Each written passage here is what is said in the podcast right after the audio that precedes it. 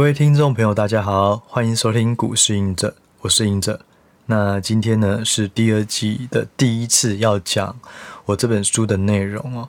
那在这之前，我想大家应该还没有收到书，所以我主要会针对于的书的序里面去讲，呃，我里面的内容大致上是哪些人适合，那他又会讲哪些观念。或是心法的东西，那还有我自己对投资的态度是什么？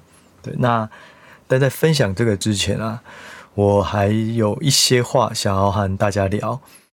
好，那首先就是还是非常感谢大家对于这本书的支持啊，那也让这本书的预购在第一天就呃在某某是第一名，然后博客来也是第一名，然后成品的。虾皮虾皮的成品平台上面也是第一名，金石堂应该也是第一名，对，也就是大致上的大的通路都有南瓜第一名，那非常的意外也很惊喜啊！因为其实，在预购的前一天，嗯，不只是我啦，然后整个出版社的人，其实大部分都是睡不好，因为大家不知道说投入了这一些心力。然后结果到底如何？所以在第一天经历过后，大家也松一口气。所以首先还是非常谢谢各位听众朋友或是各位粉丝的支持鼓励。那我甚至有一些朋友，他有问说：“哎，还是你一本书能够赚到多少？那还是说，因为我都有在听你的东西，还是我就可以买多本一点？”对，那我是跟他说，其实这一本书。出书就我自己写书写了两年多以后，就深深的体验到，其实写书或是出版业真的是非常困难哦。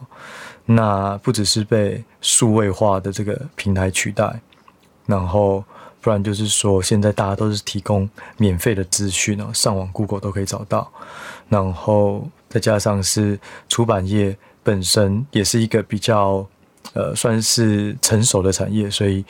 印刷量啊，什么其实都越来越少。那呃，但是在对这个销量减少的状况下，对于整个市场的饼就变小。那里面的人也都比较辛苦啊。甚至我在那个印刷厂，大家大家应该有看到我分享一张照片，就在跟印刷印刷厂老板讨论一些配色或是输出的效果。那我私底下就问他说：“哎，老板，那个最近纸纸价涨很多，那这对你们有很大的影响吗？”他说：“这影响非常大，因为以前其实印刷业还算好赚，那因为纸价一直上涨，再加上大部分平面媒体的印刷量是减少，所以有些长期合作的客户，甚至他们都是要亏钱。如果纸价在高档的时候了，所以非常辛苦。那回到我，我就回答我那个朋友说，其实一本书，呃，大家其实上网也都查得到，这个蛮公开透明，就是说作者大致上是抽。”八到十趴的定价，所以如果是以我能够赚到多少的角度而言的话，那其实是不多。那如果是考量到产业的话，大家可以多支持。倒不是说一定要买我的书或干嘛，就是我认为出版业很辛苦，而且很多作者他们其实也都非常用心在各个领域。那像简单来讲，其实我们现在在资讯爆炸的时代，其实资讯不嫌多，呃，主要就是说。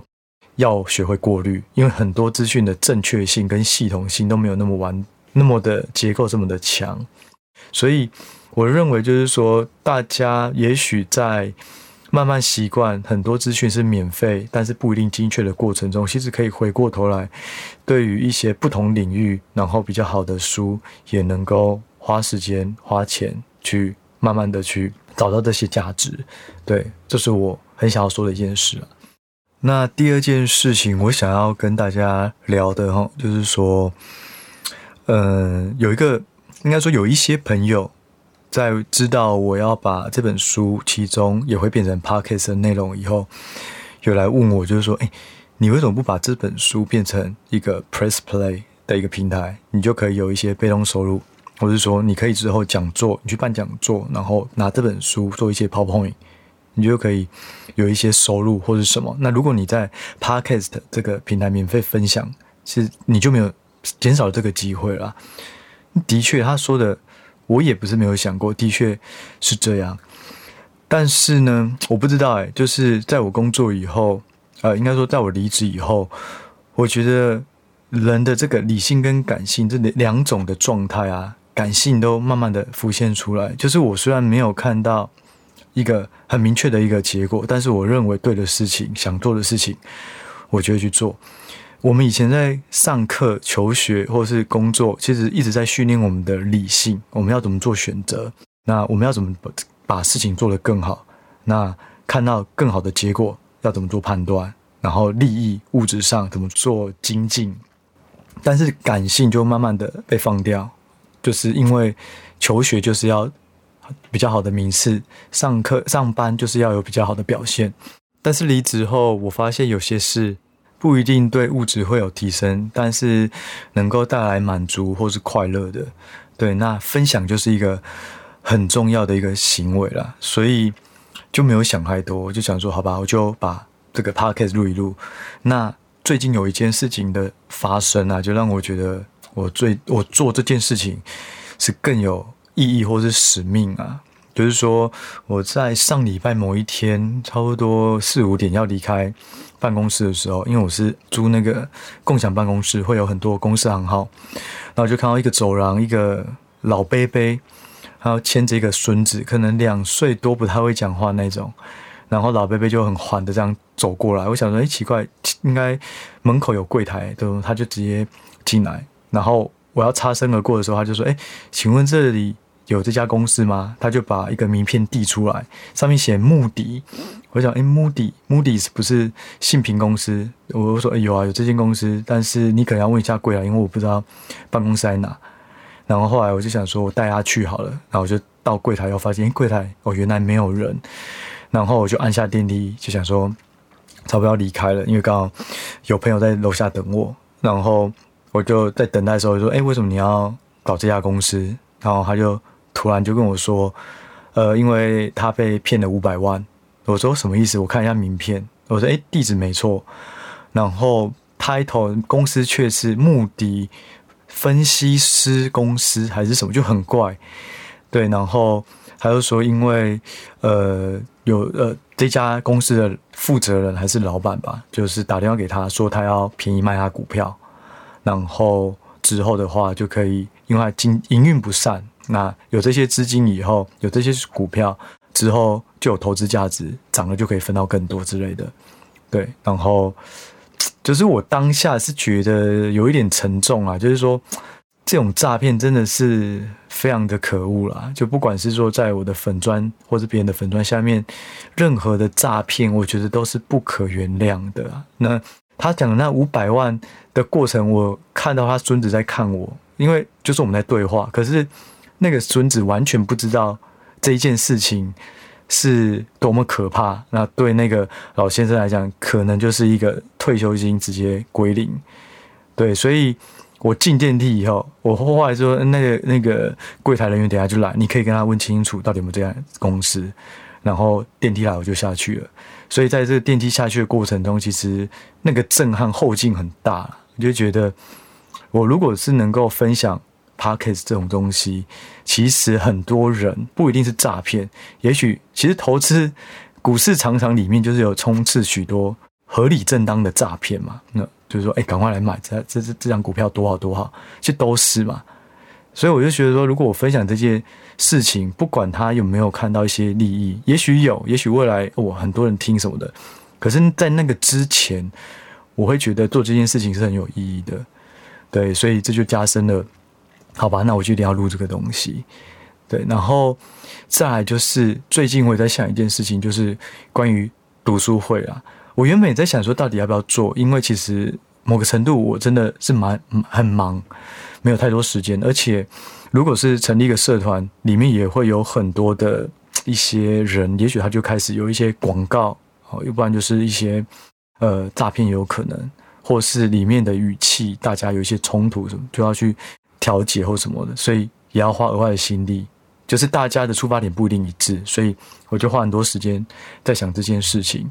但是就在前两天预购后，很多人看到我说我考虑成立一个读书会，然后他也买了我的书，他就说：“哎，我现在买了你的书，很期待得到书，然后也非常希望之后有读书会，因为我是一个潜水的人，可是我很想要学习投资，然后我也很认同你的东西，我就觉得哎，而且这不是一个，是很多个都有私讯，我觉得突然觉得哎，好像有这个动力跟义务，我要做这件事情，然后让更多人能够因为这本书，然后开始学习比较合理正确的投资，对，就是。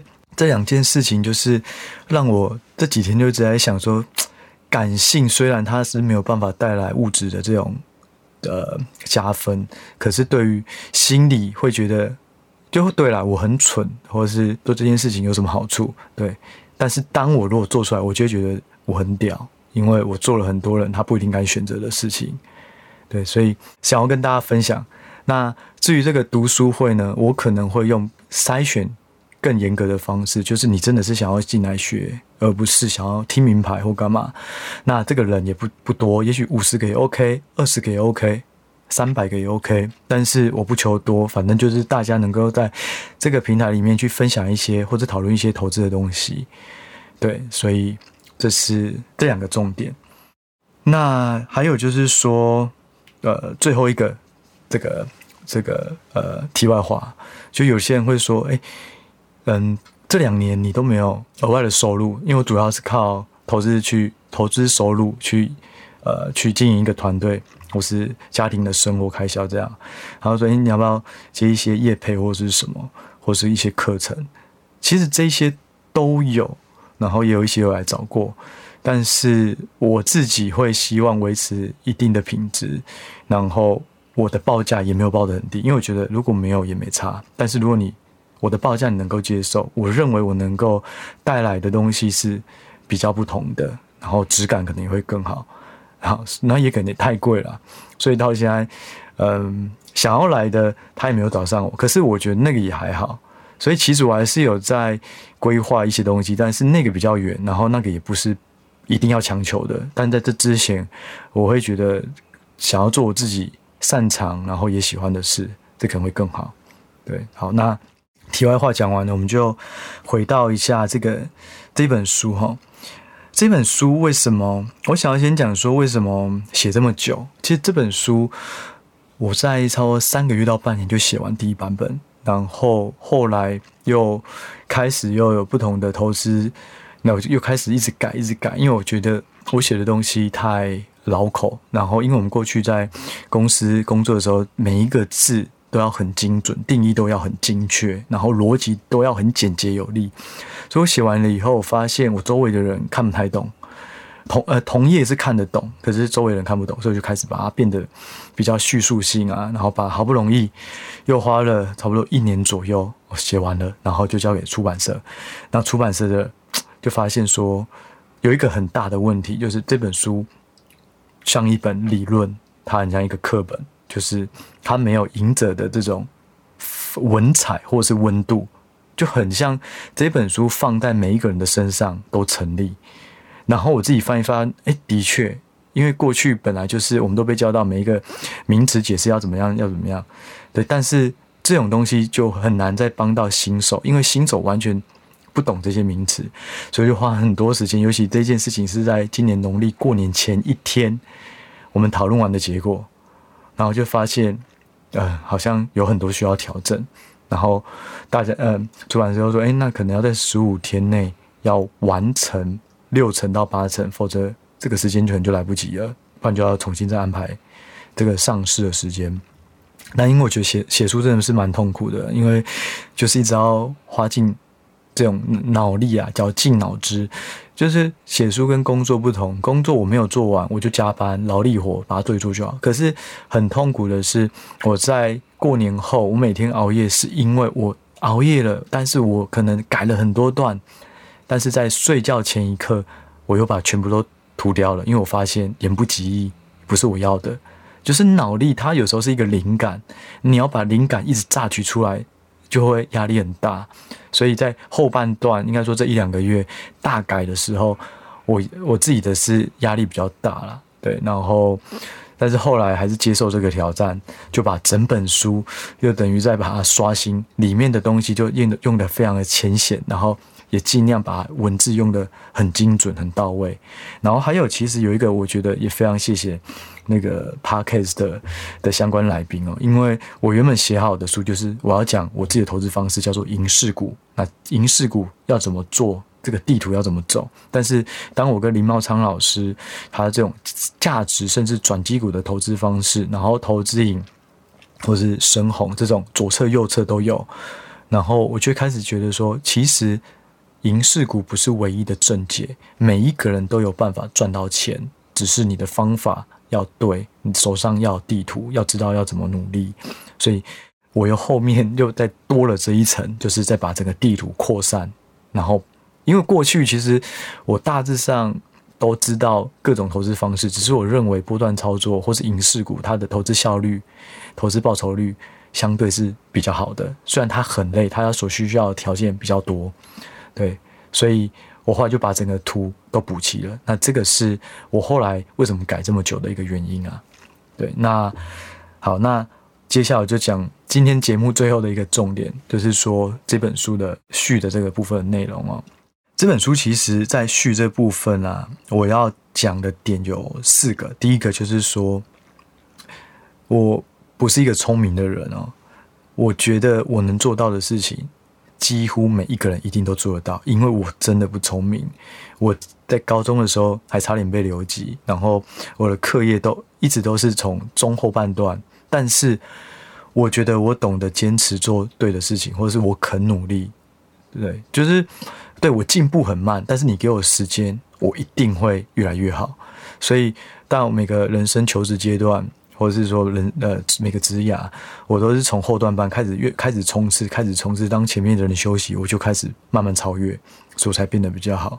所以我觉得，就算你功课不好，你不是很聪明，没关系，你就学投资，你就学少一点，精一点，就是大家看得懂一百只股票没关系，你看懂一只就够了，不会赚的比较少。对，所以我很想要跟很多的新手说，其实不要害怕，你也不要去羡慕别人，哇，多厉害，多厉害。对，你只要肯努力、肯学习，其实都会有好的结果。然后，当然最重要的就是你的方法一定要对，不然你再努力走错路，就像你要从台中到台北，可是你一直往南开，基本上还是没有办法到达目的。然后还有一个重重点就是说，如果你不是本科系，也不要在意，因为我也不是本科系。然后从我的 Podcast 聊天的来宾过程中，其实大家都可以应该可以发现，很多都不是本科系。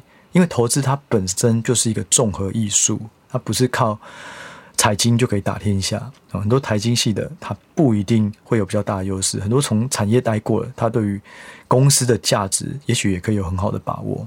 所以这第一点就是说，不聪明，不是本科系都没关系。那跟投资会不会成功，都是呃没有关系的。那第二个就是说。我们的心灵状态，在生活上的这种素养，跟投资心理的素质是相辅相成。就是大致上，投资的人啊，他们的呃特质，或是心理的这种呃，不管是耐心、毅力、愿意等待、格局很大，都会有一些投资的东西。这些东西呢，我认为在生活中跟投资中，他们都是会互相影响。所以也就是说，当你试着成为一个更好的人，那你在股市中，你的心态也会比较健康。好，那第三个就是说，这本书的重点为什么它是地图？因为投资没有绝对的方式哦，只要按图索骥，你只要照着图，你找到你呃适合的方式，都是好的投资。这是我想要传达。因为很多书可能市面上的大部分都说，哎，你要怎么选成长股？你要怎么当？定存族，或者是说要怎么选标股，类似这种，就是好像大致上都有自己的呃认为一派。可是我认为投资没有绝对的一种流派，每一种流派都 OK。但是找到你自己适合的，而且你要知道怎么努力，怎么精进自己在那一条路上面的能力。对，那最后一个就是说，在序这边啊，呃，我有提到每一章的重点哦。也就是说，我这章我这本书到底要讲什么？那第一个就是在第一章，我先介绍了这个，呃，或是讲解我对于投资的理解，或是投资的意义，然后还有一些比较正确的观念，就例如说，不要认为投资都是一蹴可及，对，我蛮喜欢我里面自己讲这样，就我蛮喜欢我里面一句话，就是说投资没有奇迹，只有累积。所以就是说，你对投资要有一个正确的观念，因为投投资你只要踏进了，就永远出不来了。它就是一个没有终点的马拉松，所以就一定要了解投资本身的意义。第二个就是说，我会在第二章啊，就是说我会完整解释整个投资地图，有不同的流派，那你要怎么学习，然后要怎么选股。那第三个就是我会在第三章我会介绍我自己最喜欢的影视股。我们要怎么挑影视股？我们要怎么看产业？怎么了解一家公司的价值在哪里？然后我会举很多例子、图例，说我过去的工作经验，我怎么找到这些股票？那未来有哪些东西的条件也是可以留意？也许它也会是下一个影视股。而影视股是什么？就是趋势的赢家。哦，其实我的投资就只有一个方式，就是找趋势。第二个，从趋势中找赢家，就这样。好，那第四章呢，主要就在讲说，我们要做出投资决策最重要的事情。好，第一个就是目标价，所以我就在里面有分享说，要怎么用本益比，啊，或者这个股价净值比，然后去找出一只股票它的目标价是多少，我要多少钱卖。第二个也是一样卖，但叫做停损卖，停损方式有哪些？我分为质性跟量化。哦，量化就是用一个就呃可能特定的数字趴数或者是什么去设，另外一个就是它可能是一些条件的改变，然后导致你想要卖股啊、哦。所以在第四章还有一个很重要就是投资组合。当你对于单一个股你会选股，你要怎么做投资组合？哦，那我的方式叫做好球带，我们之后再好好的聊。那最后一章第五章就是。